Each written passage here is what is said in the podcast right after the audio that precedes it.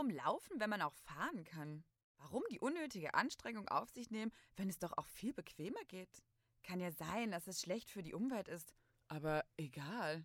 Und damit herzlich willkommen zu unserem Podcast. Heute geht es um die Zukunft des Straßenverkehrs. Ich bin Henry. Und ich bin Pauline. Und jetzt viel Spaß bei Ponys in der Tiefgarage.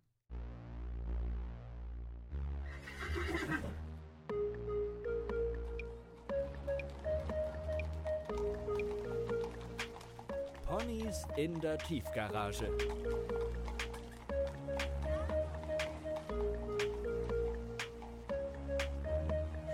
Aber wie kann man einem Pferd das erzählen? Der Wunsch nach Freiheit ist tief in uns verankert, über Generationen. In den letzten Jahrzehnten wurden Menschen in der ganzen Welt von der Politik angehalten, Autos zu kaufen und zu fahren. Das ist nämlich gut für die Wirtschaft, für die Autobauer, die Instandhaltungsindustrie und die Produzenten von allen möglichen Zusatzprodukten. Da kommt eine Menge zusammen. Im Jahr 2018 machte die deutsche Automobilindustrie einen Umsatz von knapp 430 Milliarden Euro. Aber wieso bedeutet uns das eigene Auto so viel? Die praktischen Vorteile sprechen schon mal für sich. Den Rest hat uns die Werbung seit über 50 Jahren eingetrichtert.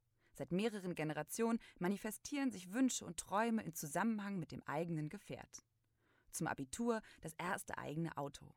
Für den erfolgreichen Geschäftsmann gibt es einen Sportwagen und um die Kinder zur Privatschule und zum Karateunterricht zu fahren, braucht die Mutter von heute einen SUV, selbstverständlich als Zweitwagen. Und auch der naturverliebte Hippie träumt von einem eigenen VW-Bus für endlose Roadtrips. Mit 100 PS Richtung Sonnenuntergang, wann ich will. Das wollen wir uns nicht mehr nehmen lassen. Aber muss das Auto, in dem wir fahren, denn auch uns gehören? Machen wir doch mal den Vergleich. Ein eigenes Auto kostet erst einmal in der Anschaffung. Danach kommen das Tanken, Reparaturen, Säuberungen und Reifenwechsel noch dazu. Und dafür fahren wir dann ein bis zwei Stunden am Tag und dann steht es rum, am Straßenrand.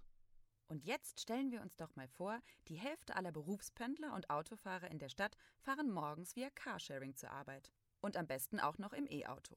Es wäre schon mal deutlich ruhiger. Die Luft wäre besser, Platz auf den Straßen für Fahrräder und Fußgänger.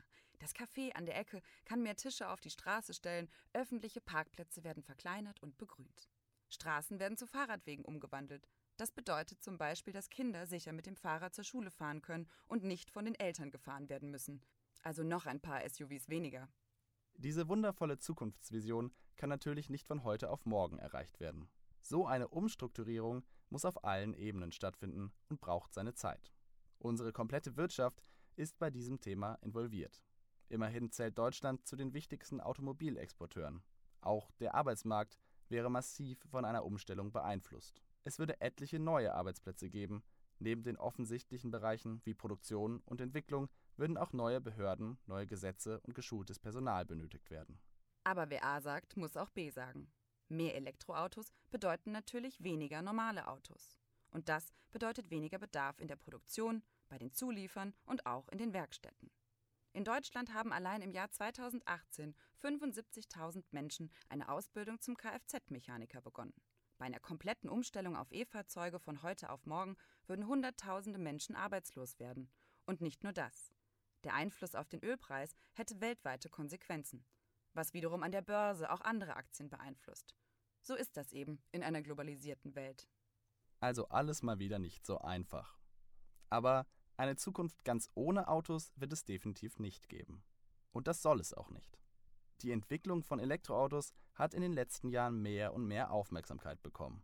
Also sieht es doch ganz gut aus für Mercedes, BMW und Audi, wenn sie über die nächsten Jahrzehnte Hunderttausende Elektroautos an Deutsche verkaufen. Und unsere Umwelt hat sich bis dahin bestimmt auch schon völlig erholt. Mittlerweile wissen wir es doch alle. Elektroautos sind gut fürs Klima. Sie sind unsere Rettung und können unsere CO2-Bilanz mal eben wieder gerade biegen.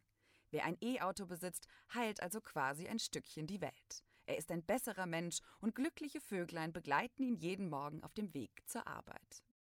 Das ist natürlich leider völliger Bullshit. Natürlich sind die E-Autos nicht verkehrt, da sie erst einmal das Feinstaubproblem in den Städten lösen. Aber zäumen wir das Pferd doch mal von hinten auf. Man darf bei der ganzen Euphorie um den glänzenden Newcomer nämlich eins nicht vergessen. Elektromotoren benötigen genau wie Verbrennungsmotoren Energie. Wird der Strom fürs E-Auto zum Beispiel in einem Kohlekraftwerk produziert, ist es auf einmal genauso CO2-neutral wie der alte knatternde Diesel vom Nachbarn. Nämlich gar nicht. Der ganze Spaß macht also nur dann Sinn, wenn mit Strom aus erneuerbaren Quellen gefahren wird. Und selbst dann sind wir noch nicht zu 100% clean, weil die Solarkraftwerke ja auch noch gebaut und gewartet werden müssen. Den Berechnungen vom Fraunhofer Institut zufolge setzt eine Kilowattstunde Strom aus einer Solarzelle 50 Gramm CO2 frei. Das ist zwar gerade mal ein Zwanzigstel von Braunkohle, aber es ist eben nicht nichts. Ein großes Manko der neuen Technologie sind außerdem die Lithiumbatterien im Boden des Fahrzeugs. Die halten nämlich gerade mal ein paar Jahre und dann müssen sie ausgetauscht werden. Kritisch ist daran, dass nach dem Einschmelzen gerade mal 60 Prozent der wertvollen Metalle wiederverwendet werden. Außerdem lohnt sich das Recyceln bis jetzt finanziell noch nicht.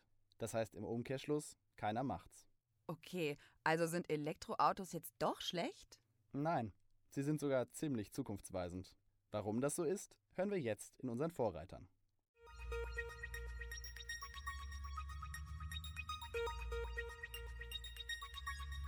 Die Vorreiter.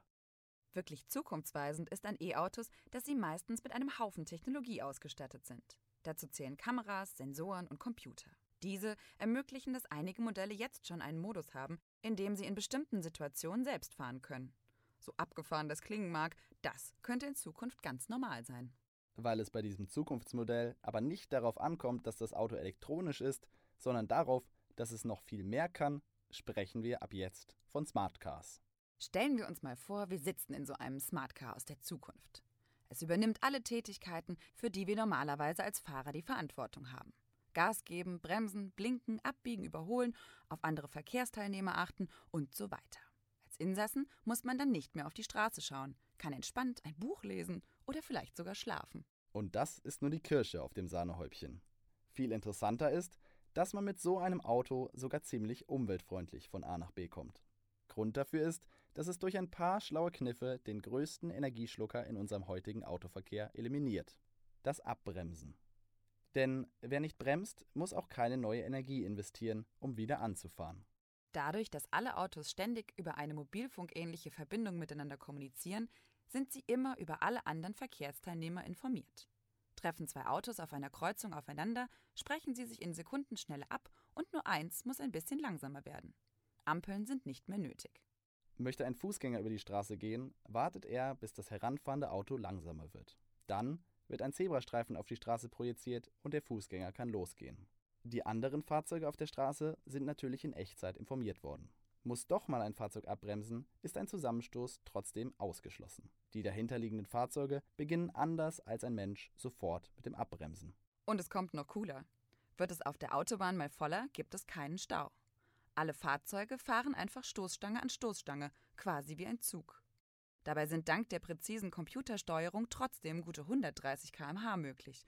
Und das Ganze spart auch noch Energie, weil der Luftwiderstand sich reduziert.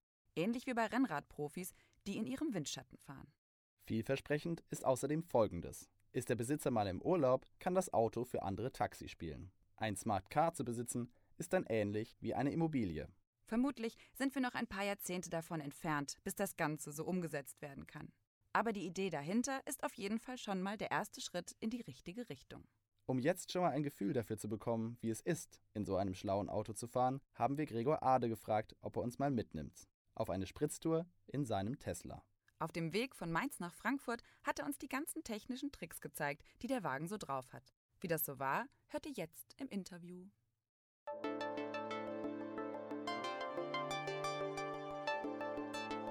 Im Gespräch. Wir stehen jetzt hier auf dem Parkplatz von der Hochschule Mainz und werden uns gleich auf eine spannende Reise begeben. Und zwar fahren wir mit einem Elektrofahrzeug und zwar von Tesla. Äh, zur Verfügung gestellt wird uns dieses Auto von Gregor Ade, unserem lieben Professor. Und wir stehen jetzt hier außen am Auto. Die Türgriffe sind hier im Auto eingelassen und ich drücke jetzt mal hier drauf. Zack, das Auto ist aktiviert. Klingt auf jeden Fall, als wäre der Robotermodus aktiviert worden. Henry, darf ich bitten, einmal einsteigen? Dankeschön. Okay. Wir sitzen jetzt in dem Auto drin. Hier drin sieht alles super wunderbar minimalistisch aus. Als einzigen Bildschirm gibt es hier ein riesiges iPad. Ich nehme an, es ist kein iPad. Es ist Teil des Autos. Dann würde ich sagen, starten wir doch mal die Motoren. Alles klar, dann geht's los. Okay, das ist ganz schön leise. Aber so war das natürlich auch zu erwarten. Trotzdem erstaunt es irgendwie. Wie leise es ist. Ja. Wow. Magic. Magic. Man hört quasi gar nichts. Man hört nur so ein bisschen die Reifen. Was hat dich denn dazu bewegt, dieses Auto zu kaufen?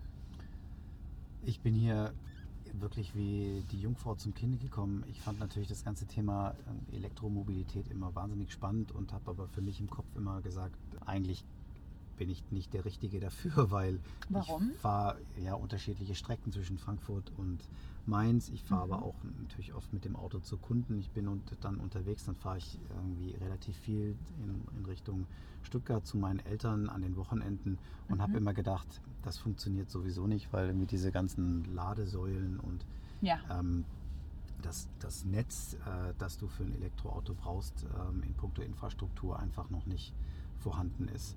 Und dann habe ich, bin ich, äh, weil der Leasingvertrag meines vorherigen Wagens auslief, habe ich angefangen, mich mit Autos zu beschäftigen, sonst war das Ja. gar nicht so auf meinem Schirm und bin in verschiedene Autohäuser gegangen und habe aber Darf ich fragen, was bist du vorher gefahren? einen Smart. Ein Smart. Okay. Also der Übergang war. Da- das Auto sehr relativ- geliebt, sehr geliebt, weil es gibt praktisch die, keine Parkplatzsuche mehr und Ja. irgendwie das ist natürlich äh, super Mhm. praktisch und wundervoll mit dem Wagen durch die Stadt zu fahren. Aber dann ist das quasi jetzt ein Umstieg von Smart auf Smart, Sozusagen. wenn man so will. Sehr gut. smart. Wow, sehr smart, genau. ähm, also einfach unglaublich smart. Und ähm, ich, ich habe angefangen, mich mit den in die in, in Autohäuser zu geben, wie man das dann so macht in Frankfurt auf der Hanauer Landstraße. Mhm.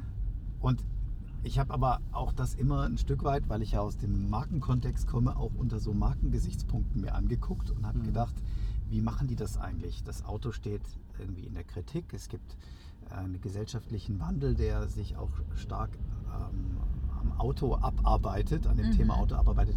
Und ich habe mir gedacht, eigentlich müssen die doch jetzt auch auf dieses Thema reagieren oder vielleicht auch smart sein, in dem, wie man heute ein Auto verkauft, weil es geht, glaube ich, gar nicht mehr so stark ums Thema Auto, sondern eher um Mobilität und auch Mobilitätslösungen. Und ich traf auf eine Welt, zumindest habe ich das so empfunden, die mir wahnsinnig altmodisch vorkam. Mhm. Also ich habe irgendwie versucht, Probefahrten auszumachen. Das ging dann aber immer nur an bestimmten Zeiten. Dann habe ich gesagt, ich habe aber nur Samstagszeit. Das war quasi unmöglich Mhm. oder erst in vier Wochen möglich. Die Verkäufer waren wirklich einfach so einfach Der klassische, der klassische Autoverkäufer. Autoverkäufer, der mir irgendeinen Quark erzählt hat. Ich Okay. hatte so das Gefühl, irgendwie bin ich hier in einer Welt, die ich A unseriös finde und B total altmodisch. Mhm. Und dann bin ich ähm, eines Tages an einem Samstagmorgen um 11 Uhr, weiß ich noch genau, in Frankfurt auf der Freskas. Normalerweise bin ich um die Zeit da nicht so unterwegs. Mhm. Ähm, in den Tesla-Shop reingegangen und das jetzt hier hört sich jetzt an wie eine Werbeveranstaltung für Tesla. Aber es war wirklich so, ähm, bei diesem Auto gibt es fünf Außenfarben, es gibt zwei Innenfarben und es gibt drei Motorvarianten. Und das ist es in puncto Konfiguration. Das heißt, das Auto zu konfigurieren im Autohaus war eine Sache von drei Minuten. Ich finde So. es total interessant, Ja. dass das jetzt das Erste ist, was du erzählst, also die Erfahrung oder besonders auch die, Ey, das Herangehensweise. super. So. Absolut, absolut. Alles war super einfach und smart. Der Verkaufsprozess war eben unheimlich smart. Ähm, irgendwie eine ganz andere Art von Leuten, die mit einem sprechen. Das ist ja ein ganz kleiner Laden, in dem stehen einfach nur die äh, drei aktuellen Modelle drin. Mhm. Es gibt diesen ganzen Autohaus-Ballastkram drumherum einfach gar nicht. Es ist ein anderes Verkaufsverhalten und Mhm. man sitzt mit dem Verkäufer vor einem Monitor, der ungefähr so ist wie der Monitor im Wagen. Der konfiguriert mit einem diese drei Schritte und ähm, danach kann man einfach nur noch sagen, bestellen, ja oder nein. Und das habe ich dann gemacht Ja. und habe gesagt, okay, alles klar, ich mache das jetzt. Und wie lange dauert das denn, bis der Wagen da ist? Und dann hat er gesagt, ich gucke mal eben nach. Ja, in drei Wochen. Und alle anderen in den anderen Autohäusern ja frühestens in einem halben Jahr. Und dieses Modell Hm. ist ja extrem begehrt und bla bla bla. Ja, das liegt natürlich an den verschiedenen Konfigurationsmöglichkeiten. Das So, muss ja ja. erst gebaut werden. So, und das Ja. ist hier glaube ich, einfach so, dass der Rohtyp aus Kalifornien nach Europa kommt und die wirklich nur ein paar Themen irgendwie austauschen. Der Motor, der ganze, die ganze Technik im Auto ist für alle Modelle gleich. Es gibt nur unterschiedliche Leistungsstufen, die freigeschaltet werden und fertig ist das Thema. Ich denke mal, da bist du wahrscheinlich auch noch ein bisschen empfänglich aufgrund von deinem Beruf, dass dir einfach eine, eine gute Kommunikation mit Kunden auch einfach sehr zusagt. Es klingt ein bisschen nach, äh, nach Apple eigentlich. Es Ja, ist auch das habe so. ich auch Ja. gedacht. Es ist komplett, also das Markenerlebnis ist natürlich Ja. schon sehr, sehr Apple-like und es ist auch so, dass man ja auch das Gefühl hat, das ganze, ganze Fahrzeug ist eigentlich ein Fahrzeug, das um eine elektronische Lösung, also um das natürlich um die, um die Batterie herum gebaut ist, aber auch um, den, um die ganze ähm, Software-Thematik herum gebaut ist. Das ist eigentlich ein iPhone auf Rädern. Ja. So. Findest du das manchmal gruselig oder hast du dich schon total dran gewöhnt, was das Auto so kann und weiß? Ich finde es eher cool. Ähm, mir macht es super Spaß. ähm, ich habe auch schon gehört, dass es sich ja gruselig anhört, dass das Auto weiß, dass ich donnerstags und freitags zur Hochschule fahre und am Dienstag und am Montag ins Büro und dementsprechend morgens das Navi einstellt. Woher das das weiß, kann ja nur aus meinem Nutzerverhalten kommen. Ja. Ähm, ist natürlich ein bisschen spooky, aber ähm, ich finde es erstmal cool. Wir sind jetzt gerade hier mit 100 km/h unterwegs auf der linken Spur und ähm, das Auto hält stabil, aber selber die Spur. Er gibt jetzt zwar Hinweise, dass das Lenkrad gedreht werden soll, aber würde er es auch selber korrigieren? Der korrigiert das. Also ich, wir fahren hier eine leichte Kurve. Ich habe jetzt die Hände vom Lenkrad weggenommen und äh, wir fahren jetzt 130 auf der Autobahn und haben die Hände eigentlich in relativ dichtem Verkehr vom Lenkrad weg.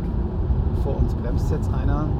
Gucken mal, ob er das hier alles brav macht. Aber er geht jetzt vom Gas. Sagt nur noch mal Anfassen. Aber eigentlich passiert alles von selber. Wo siehst du das Elektroauto 2020 bis 2030, wenn wir uns mal den Zeitraum anschauen? Ja, ich glaube, ich glaub, das Elektroauto ist eine Brückentechnologie. Ich glaube, dass es wichtig ist, dass die Automobilindustrie sich verändert. Ich bin auch überhaupt niemand, der auf die Automobilindustrie eindrischt. Ich weiß, was sie für eine Bedeutung für Deutschland hat und jetzt nicht einfach nur in puncto, dass es Automobilkonzerne gibt, die viele Menschen, am Schluss auch Familien ernähren und natürlich auch einen großen Anteil am Wirtschafts Kreislaufwirtschaftswachstum haben von, von, von Deutschland, von der Bundesrepublik. Ich glaube, dass das Auto ein riesengroßer Innovationsmotor ist für Deutschland, dass extrem viele andere Firmen, Technologiebereiche daran hängen ähm, und eben aus der Entwicklung für das Automobil profitieren.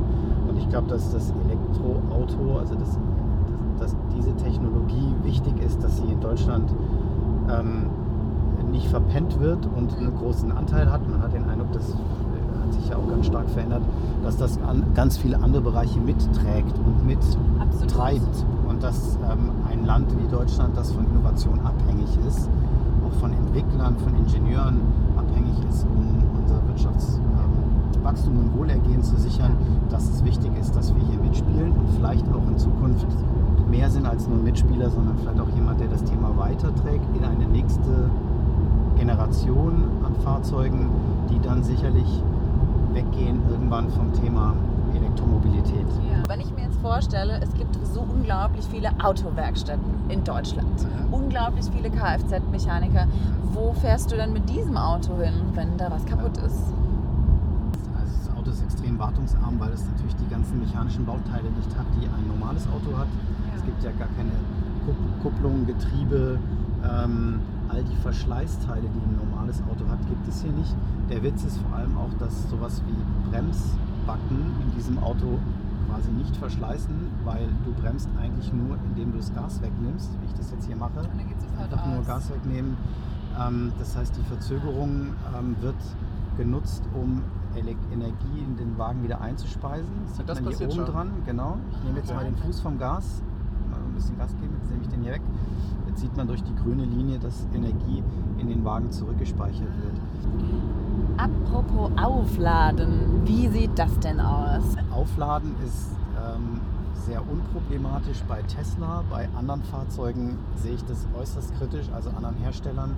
Tesla hat ein eigenes Ladenetz. Äh, das sind die sogenannten Supercharger, die auf allen europäischen, gesamteuropäischen Autobahnen alle 50 bis 60 Kilometer stehen. Die sind wirklich also spektakulär. Sie stehen eigentlich immer so eher so in Hinterhöfen, nicht auf den normalen Autobahnraststätten. Aber das Navi führt dich da automatisch hin. Das Verrückte ist, dass man, ähm, also dort stehen 20 oder 30 Supercharger nebeneinander. Also man muss Ja. da nie irgendwie warten oder denken, jetzt kriege ich da keine Säule. Ähm, dass ich das jetzt hier richtig gemacht habe, nicht am Flughafen vorbeifahren. Jetzt drehen wir noch eine Schleife. Schleife. Ähm, und die- Supercharger powern in den Wagen so viel Energie rein, dass du 80% Batterieleistung nach 25 Minuten hast. Okay, Und das das schafft keine andere Ladesäule. Diese ommerigen Ladesäulen in der Innenstadt von Frankfurt oder Mainz, da musst du eigentlich acht Stunden stehen, bis der Wagen vollgeladen ist.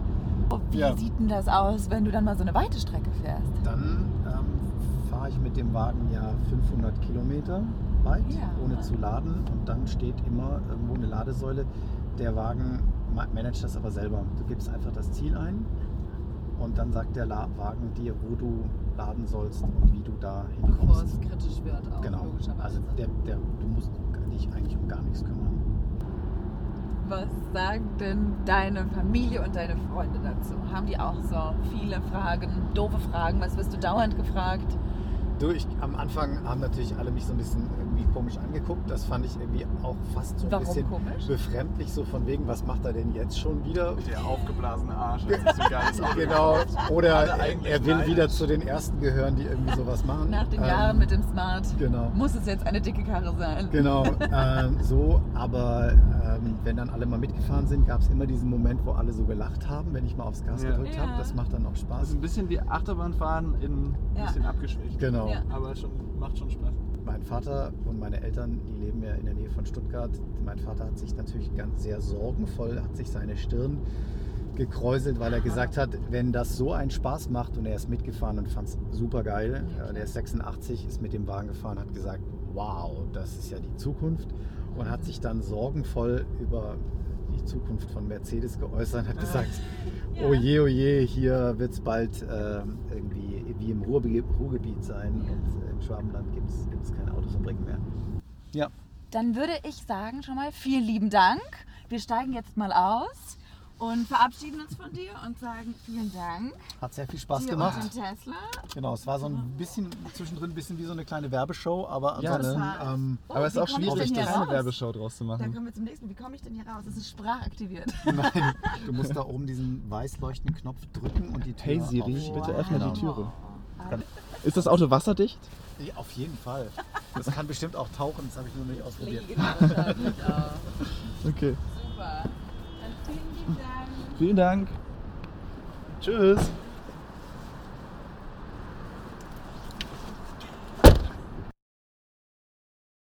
Wer sich an dieser Stelle denkt, ich habe noch nicht mal ansatzweise genug Kohle für ein Auto, der macht sowieso alles richtig. Denn es gibt natürlich noch Alternativen.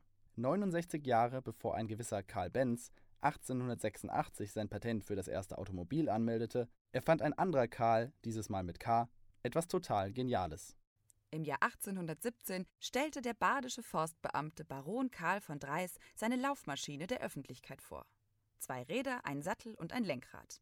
Das Tretlager kam erst einige Jahrzehnte später aus Frankreich dazu. Die Erfindung des Luftreifens schließlich von einem schottischen Tierarzt mit dem bis heute bekannten Namen John Boyd Dunlop vervollständigte dann das Design. Vom Konzept her hat sich bis heute nicht viel geändert. Die Rede ist natürlich vom Fahrrad. Ob sich Karl den Werdegang seiner Erfindung so vorgestellt hat, werden wir leider nie erfahren. Wegzudenken sind die Drahtesel heute aber definitiv nicht mehr. Die Freuden des Radfahrens im Straßenverkehr kennen bestimmt alle sehr gut. Bei solch einem brisanten Thema darf eine Stimme natürlich auf keinen Fall fehlen. Hören wir doch mal rein, was unser Till dazu zu sagen hat. Jetzt in Tills Thesen.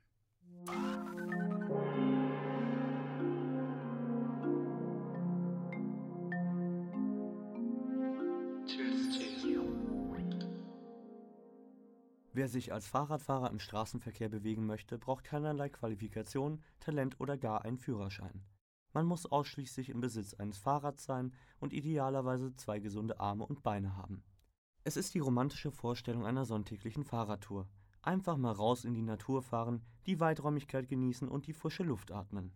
anschließend ein Picknick in der Sonne und dann mit dem Drahtesel zurück in die Zivilisation.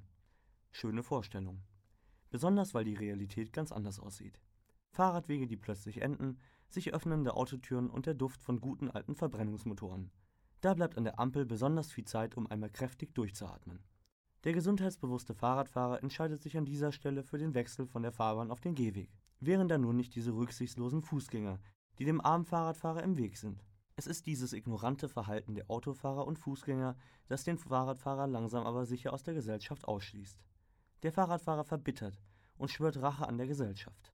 Die Summe all dieser Ungerechtigkeiten in vollendetster Form ist das Bild des gehetzten Foodora-Lieferanten, der getrieben vom puren Hass per Standortermittlung durch die Stadt gejagt wird, um die Fresspakete an den Türen abzuliefern. Auch die sportlich modernen Herren ohne Haare mit Fahrradbrillen in den hautengen ergonomischen Ganzkörperkondomen sind eine ganz eigene Spezies. Diese betrachten ihr Fahrrad nicht als Fortbewegungsmittel, sondern als Sportgerät. Hier wird Fett verbrannt und Kilometer geschrubbt, vorzugsweise auf vielbefahrenen Landstraßen mit starkem Verkehrsaufkommen und einer langen Kolonne von hinterherfahrenden PKWs. Hier zählt die Work-Life-Balance, um neben dem Managerposten auch mal richtig ausspannen zu können. Früh übt sich der Widerstand, wenn Mutter mit Leopold Maximilian im Anhänger durch die Hauptverkehrsstraße radelt, um den örtlichen Biomarkt zu erreichen. Während der Fahrt bekommt Leopold Maximilian dann auch die frische Luft, die er laut seiner Mutter braucht und wahrscheinlich auch verdient hat. Das Familienerbe, ein Platz in der Loge der Fahrradfahrer, wird schließlich an die nächste Generation weitergegeben. Die Fahrradfahrer sind progressiv, klug und umweltbewusst. Nur hat das der autofahrende Teil der Gesellschaft einfach noch nicht verstanden. Und deshalb befindet sich der muskelkraftbetriebene Zweiradfahrer im ständigen Klassenkampf gegen die Blechmonster, Dreckschleudern und Dieselverpester. Friede den Rädern, Krieg den Autos. Hierzulande bilden sich erste radikal-extremistische Fahrradzellen, die den Dynamo-betriebenen Untergrundkampf vorbereiten und vehement durchsetzen. Während die Hackordnung hierzulande noch klare Grenzen aufweist, ist im Ausland bereits weitaus mehr Bewegung festzustellen. Schaut man einmal über den Gartenzaun zum Nachbarn rüber, merkt man oft, dass es auf der anderen Seite des Zauns besser läuft als bei einem selbst. So auch im Fall unseres Nachbarlandes, den Niederlanden. Die sind nicht nur bekannt für ihre Frikandel, den guten Käse oder den Konsum von weichen Rauchdrogen, nein, die Niederlande sind das Fahrradland Nummer eins. Wer das nicht versteht, wird per Fahrradklingel mit voller Brutalität in Grund und Boden geklingelt. Der Fahrradfahrer ist der König unter den niederländischen Verkehrsteilnehmern. Eine voll organisierte Infrastruktur mit extra angelegten Radschnellwegen sorgt für eine flächendeckende Nutzung des Fahrrads als Hauptverkehrsmittel. Der Autofahrer hat brav zu warten und aufzupassen, sonst gerät er in Gefahr, von einem wütenden Mob samt dem eigenen Fahrzeug in der Nordsee versenkt zu werden. Der Niederländer ist überaus freundlich und gesellig. Geht es allerdings ums Fahrradfahren, hört der Spaß auf. Mittlerweile macht ein Auto in den meisten Städten der Niederlande wenig Sinn und nimmt nur unnötigen Platz weg. Alles ist perfekt vernetzt und besitzt man kein eigenes Rad, hat man fast immer die Möglichkeit, ein Fahrrad beim lokalen Fahrradverhur für wenig Geld zu leihen. Blicken wir nach Deutschland, haben wir Andi Scheuer und 560 Millionen Euro Kosten für eine gescheiterte Pkw-Maut. Mutti wird begeistert sein. Leicht gefrustet von dem Misserfolg entschied der Verkehrsminister im Juni 2019, Elektroroller auch in deutschen Städten einzuführen. In dem bereits vorhandenen und zum Teil katastrophalen Verkehrsnetz kommt jetzt also ein weiterer Verkehrsteilnehmer dazu. Von den zahlreichen Knochenbrüchen mal abgesehen, kann man auch den Elektroroller ohne Führerschein und vor allem ohne Verstand durch die Gegend fahren. Dafür braucht es nicht mal die eigene Muskelkraft. Diese braucht allerdings der nächtliche Abholer und Auflader, der jeden Roller total effizient und umweltfreundlich in das benzinbetriebene Auto einlädt, die Roller in seine Wohnung schleppt und sie dann total CO2-arm an der heimischen Steckdose auflädt. Fahrradwege enden immer noch im Nichts und in der Stadt bewegt man sich unter Lebensgefahr von A nach B. Zusätzlich rasen jetzt noch betrunkene Touristen mit E-Rollern in den Gegenverkehr. Ich bin begeistert. Noch absurder wäre nur die flächendeckende Nutzung von Ponys im Straßenverkehr. Da kann der Fahrradfahrer nur lachen. Er bleibt souverän, passiv-aggressiv und kämpferisch. Die Klingel ist schon gespannt und das Pedal ist durchgedrückt. Der Kampf auf der Straße geht weiter. Der Kampf um die Straße. Jeder, der in einer Großstadt lebt, kennt es nur zu gut. Egal ob als Autofahrer, auf dem Fahrrad oder als Fußgänger.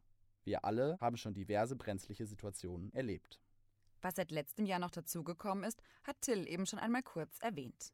Elektroscooter stehen inzwischen in den meisten großen Städten an Bahnhöfen, öffentlichen Plätzen oder besonders gerne mitten auf dem Gehweg.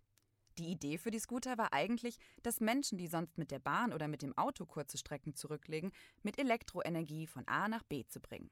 Schönes Konzept, das leider nicht so ganz aufgeht. Dabei wird nämlich eine weitere, viel bessere Fortbewegungsalternative völlig in den Hintergrund verdrängt. Wie haben wir uns denn früher fortbewegt? Ganz einfach, zu Fuß. Die meisten Strecken, die mit den E-Rollern zurückgelegt werden, sind kürzer als ein Kilometer. Wer jetzt auf seiner Couch entrüstet aufschreckt, bei dem Gedanken, einen ganzen Kilometer laufen zu müssen, der sollte nicht vergessen, dass wir Menschen für genau diese Tätigkeit überraschenderweise perfekt vorbereitet sind. Und das seit 300.000 Jahren. Da muss dann vielleicht doch was dran sein, an diesem Laufen. Warum der aufrechte Gang nicht nur umweltfreundlich, sondern auch einfach essentiell für uns Menschen ist, hört ihr jetzt im Galopp. Im Galopp. Unsere Vorfahren waren täglich auf der Suche nach Nahrung bis zu 40 Kilometer zu Fuß unterwegs. Unser Körper ist im Laufe der Evolution immer effizienter geworden und verbraucht daher extrem wenig Energie. Heute ist es für uns wesentlich leichter, an Nahrung zu kommen. An unserer Verbrennungsrate hat sich aber nichts geändert. Eine einzige Kalorie gibt uns Energie, um 15 Meter zu gehen. Ein Croissant hat 310 Kalorien. Das entspricht der Energie, die wir für viereinhalb Kilometer Laufen benötigen. Im Arbeitsalltag eines typischen Büromenschen geht es hauptsächlich ums Sitzen. Gegangen wird oft nur zum Auto oder zur Bahn und dann bleibt man auch erstmal wieder sitzen bis abends und dann geht's wieder zurück nach Hause auf die Couch. An so einem Tag verbraucht man dann ungefähr 300 Kalorien. Das wäre quasi unser Croissant. Nur, dass dann noch Mittag und Abendessen dazukommen. Alles Energie, die dann in uns steckt. Aber Bewegung ist auch besonders wichtig für unser Gehirn. Besonders das Laufen. Es ist das Erste, was wir lernen und im Tierreich einmalig. An unseren Synapsen werden über Rezeptoren Informationen ausgetauscht. Lernen wir etwas, entstehen über die Zeit mehr Rezeptoren, die Impulse schneller und auch besser austauschen. Mit anderen Worten, je öfter wir etwas machen, umso besser werden wir darin. Aber wer läuft, wird nicht nur besser im Laufen, sondern steigert allgemein die Fähigkeit zu lernen. Denn die neuen Rezeptoren sind natürlich auch nützlich für viele andere Dinge. Ein gesunder Geist wohnt in einem gesunden Körper, heißt es nicht umsonst. Wer also zu wenig läuft, wird langsamer. Zu Fuß und auch im Kopf. Dafür altern wir schneller. Der Körper verlernt sich selbst zu regenerieren. Außerdem, wenn wir uns anstrengen, verspüren wir danach oft schmerzendes Ziehen und Atemlosigkeit. Es ist zu wenig Sauerstoff im Blut. Wer also morgens zum Bus rennt und dann 15 Minuten in der Bahn hyperventiliert, hat damit nicht seinen täglichen Bewegungsbedarf gedeckt, sondern hat damit sogar seinen Zellen geschadet. Leichte Bewegung, bei der das Herz spürbar schlägt, man aber nicht außer Atem ist, das ist die goldene Mitte. Es gibt einige Tätigkeiten, bei denen dieser Zustand für eine längere Zeit gehalten wird. Klettern, Bogenschießen, Yoga, Tanzen, Singen und Gartenarbeit fördern uns auf ähnliche Weise. Aber eine Sache bleibt am einfachsten und zugänglich für alle. Das Laufen. Manche Forscher gehen inzwischen sogar davon aus, dass der aufrechte Gang den maßgeblichen Unterschied gemacht hat beim Aufstieg an die Spitze der Nahrungskette. Nicht nur, dass wir die Hände frei hatten, um Sachen zu tragen oder Waffen zu benutzen, sondern eben auch das Wachstum unseres Gehirns. Gemessen an der Körpermasse liegen wir mit unserer Hirngröße im Tierreich ziemlich weit vorne. Und trotzdem scheinen wir nicht schlau genug zu sein, um zu verstehen, wie wichtig Laufen ist. Naja, wahrscheinlich sind wir einfach zu faul. Das schreit doch geradezu nach einem Selbstexperiment. Das dachte sich auch Pauline und hat in den letzten Monaten ihre evolutionären Vorteile genutzt und ist für uns gelaufen. Wie das so war, hört ihr jetzt im Selbstexperiment. Aufgesattelt. Ich lebe in Frankfurt. Wie viele meiner Freunde habe ich weder ein Auto noch einen Führerschein. Das stößt immer wieder auf Entsetzen, besonders bei den älteren Generationen. Da ich weder am Hungertuch nage noch vereinsame, könnte man aber sagen, es geht auch ohne. Im Sommer fahre ich überall mit dem Fahrrad hin. Natürlich kann man auch bei winterlichen Temperaturen Fahrrad fahren, aber so richtig geil ist das nicht. Also dann eben Bahn fahren. Hm, Ganz im Sinne der Achtsamkeit werde ich bis zum Ende des Semesters so viel laufen, wie es nur geht und nur dann öffentliche Verkehrsmittel nutzen, wenn ich keine andere Möglichkeit habe. Für den Weg zur Arbeit werde ich mich überwinden und mein Fahrrad vorzeitig aus dem Winterschlaf holen. Bei mir hält die Straßenbahn direkt vor der Tür und ich habe ein Semesterticket. Da ist die Versuchung schon sehr groß, die zwei Stationen in die Innenstadt sitzend zu erreichen. Und es geht doch auch schneller, oder? Am Donnerstag, den 21. November, startet mein Experiment. Meine einzige Ausnahme wird der Weg zur Uni sein. Denn bei aller Frischluftliebe, die Strecke Frankfurt-Mainz ist dann doch eine Nummer zu hart für mich und mein Fahrrad. Heute muss ich in die Stadt. Es ist kalt und eklig. Milde 2 Grad. Das erste, was mir nach fünf Minuten auffällt, so kalt ist es gar nicht. Und auch gar nicht so eklig, denn mir ist warm und der Wind ist angenehm. Nach zehn Minuten fällt mir dann auch auf, warum ich nicht nur laufe. Meine Schuhe. Wer mich kennt, weiß, ich trage immer hohe Schuhe. Acht Zentimeter Abseits Lederstiefeletten sind nicht unbedingt der beste Wanderschuh. Auch ansonsten bin ich einfach nicht richtig ausgestattet für das Leben an der frischen Luft. Ich höre die Stimme meiner Mutter, wie sie mir zum dreitausendsten Mal rät, einfach Mütze und Schal anzuziehen. Langsam verstehe ich warum. Bin ich die ganze Zeit einfach Bahn gefahren, weil es mir outfittechnisch sonst zu kompliziert ist? Ist es so einfach? Outfittechnisch spannend war dann auch der Freitag. Da muss ich zur Arbeit. Ans andere Ende der Stadt. Normalerweise fahre ich mit der Bahn ca. 25 Minuten von Haustür zu Haustür. Zum Fahrradfahren habe ich mich in die praktischsten Klamotten geworfen, die ich habe. Mit Schal, Handschuhen und flachen Schuhen fahre ich dann zur Arbeit. Ich habe ein komplettes Wechseloutfit dabei, weil ich nicht anders arbeiten kann. Ich mache Interior Design und sollte dann schließlich auch auf mein Exterior achten. Ich gehe raus und es regnet, natürlich. Der Himmel ist grau, die Menschen auch.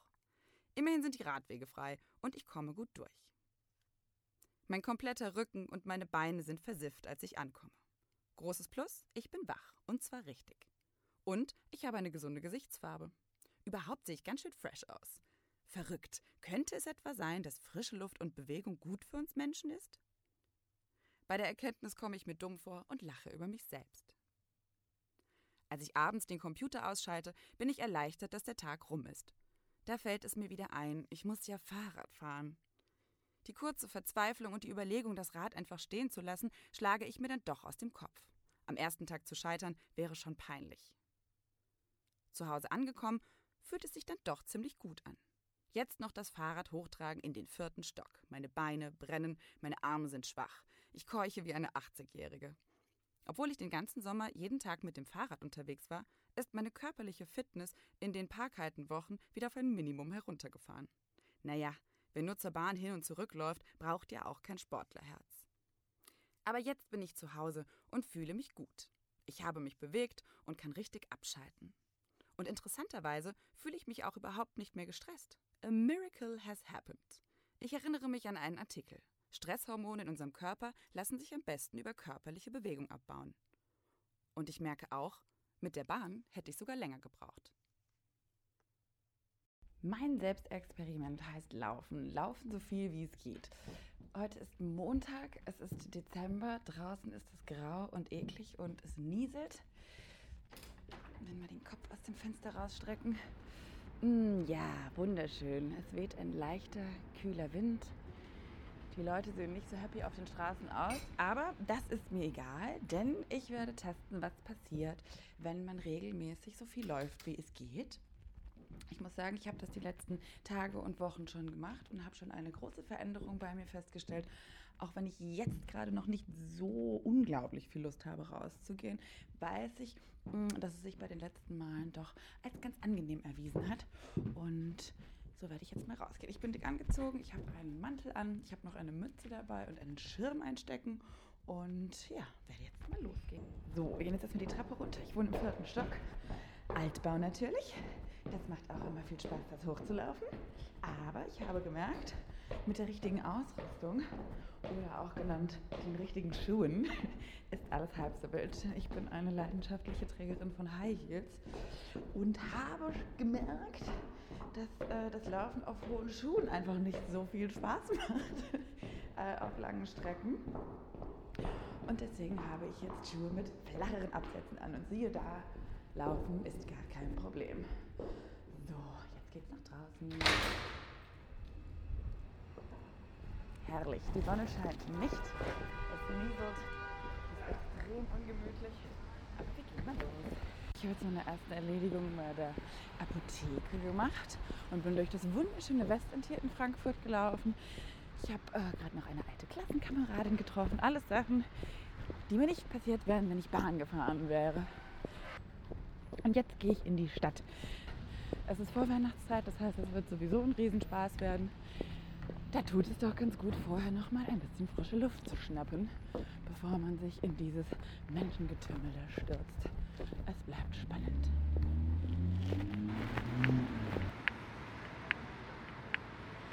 So, ich gehe jetzt Richtung Innenstadt. Ich sehe schon, hier wird es richtig voll. Aber ich bin voll happy, dass ich die Strecke gelaufen bin. Denn ich bin jetzt total entspannt und mich kann nichts aus der Ruhe bringen. Auch keine hektischen Weihnachtseinkäufe. So. Ich bin jetzt wieder zurück und freue mich wieder im Warmen und im Trockenen zu sein. Natürlich muss ich jetzt noch nach oben in den vierten Stock, aber ich merke, mir geht die Pumpe ganz gut, meine Lungen sind weit und ich habe überhaupt kein Problem, hier einfach die Treppe hochzusteigen. Und obwohl es noch ein paar Stockwerke sind, habe ich immer noch kein Problem, fließend zu sprechen. Ich würde sagen, dass dieser Selbstversuch ein absoluter Hit war, jetzt schon. Und ich denke mal, wenn ich das so weitermache, noch ein paar Monate, dann jogge ich die Treppen hier hoch. Oh. So, ich bin da und würde sagen, ich schäle mich jetzt aus meinen Klamotten raus und freue mich jetzt zu Hause zu sein. Das habe ich mir aber auch verdient. Und ich freue mich schon auf meinen nächsten Spaziergang draußen. Tja, so kann man sich täuschen. Manchmal muss man sich eben einfach über seinen inneren Schweinehund hinwegsetzen. Wer das nächste Mal also an der Bushaltestelle steht, kann ja nochmal überlegen, vielleicht doch einfach zu laufen. Danke, Pauline, für deinen Versuch. Sehr gern geschehen. Ich muss sagen, das hat mich echt zum Umdenken angeregt. Besonders weil ich so ein gestresster Mensch bin, habe ich immer gedacht, ich habe einfach keine Zeit fürs Laufen. Aber ich habe gemerkt, dass sich diese Zeit mehr als lohnt und kann es nur jedem empfehlen. Jetzt liegt die Entscheidung bei euch. Welchen Weg wollt ihr einschlagen?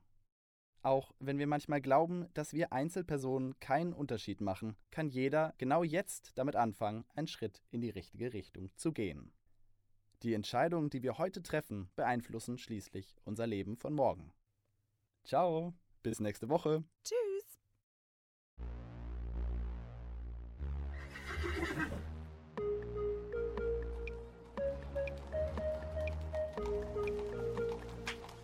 Ponys in der Tiefgarage.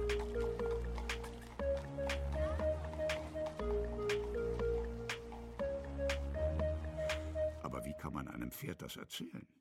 Die Inhalte dieser Folge wurden für euch von Henry Alken, Pauline Heine und Hanna Krauskopf recherchiert und verfasst.